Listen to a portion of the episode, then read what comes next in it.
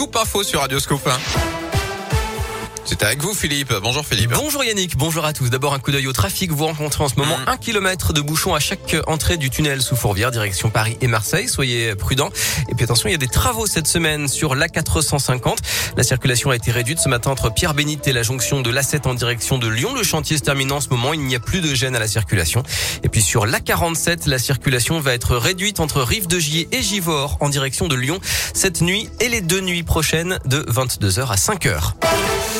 À la une à Lyon, une nouvelle offre de location de vélos sur la place Bellecour. La ville présente cet après-midi le nouveau service lancé vendredi dernier. Le but est de promouvoir un tourisme vert au cœur de Lyon avec des vélos classiques, électriques ou cargo pour les voyageurs, les familles et les sportifs. Ces locations se trouvent au kiosque K2 à côté de l'office de tourisme. Climat d'incompréhension à l'université Lyon 3. Les organisateurs du traditionnel bal du droit dénoncent ce matin des amalgames et regrettent la décision du président.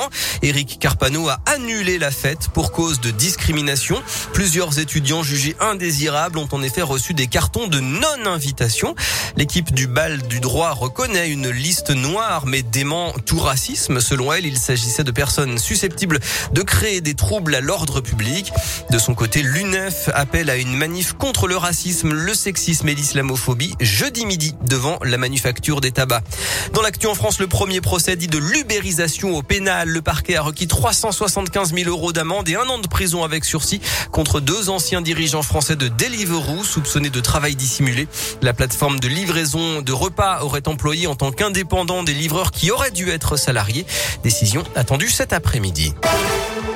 Six mois d'aventure en Afrique, seul avec son vélo. L'Isérois Quentin Clavel, 26 ans, s'est lancé dans un périple de 1200 km entre l'Égypte et l'Afrique du Sud. Dix pays traversés pour rencontrer les populations et découvrir des paysages incroyables. C'est un rêve qui se réalise. Il a pris le temps de parler de quelques souvenirs à Radio Scoop. Il se passe tellement de choses chaque jour, il y a tellement de moments exceptionnels dans chaque pays. Mais euh, je dirais au Soudan, ça a été un pays euh, assez exceptionnel euh, humainement parlant parce que les gens sont d'une gentillesse, d'une bonté, d'une vraiment d'une pureté d'âme comme j'avais jamais vu avant. Et puis en plus, euh, ils ont des, sites euh, vraiment chouettes, des pyramides euh, assez magnifiques. J'ai dormi dans un village Maasai, c'était une folie aussi, enfin de pouvoir discuter avec ces gens, les rencontrer, comprendre un petit peu leur culture, leurs coutumes, leurs difficultés aussi. C'est c'est très très fort, vraiment très très fort et euh, tous les jours euh, il y a des moments exceptionnels donc c'est toujours dur de, de devoir en citer un ou deux. Voilà, et retrouvez son interview complète sur radioscoop.com. Et puis il y a du basket ce soir. Le championnat, l'Asvel troisième se déplace sur le parquet de Chalon-Reims, dernier du classement. Coup d'envoi à 20h. Très bel après-midi à tous.